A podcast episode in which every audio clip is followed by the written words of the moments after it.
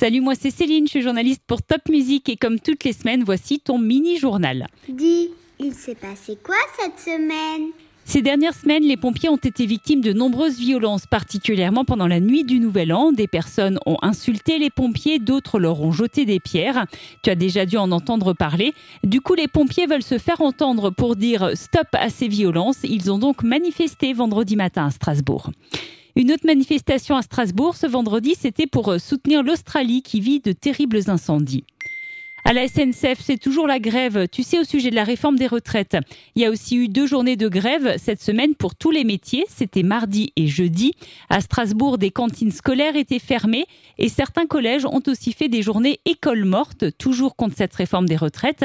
C'était le cas au collège Foch à Haguenau et au collège Leclerc à Schildikheim. L'école maternelle d'Orfelden était aussi fermée lundi et mardi, mais pas à cause de la grève, à cause d'un incendie qui a eu lieu pendant le week-end, pendant que les enfants n'étaient pas là, heureusement.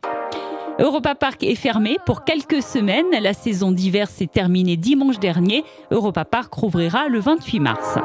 Si tu aimes lire, tu pourras aller dans une bibliothèque ou une médiathèque ou alors un musée ce samedi soir. C'est la nuit de la lecture avec plein d'animations.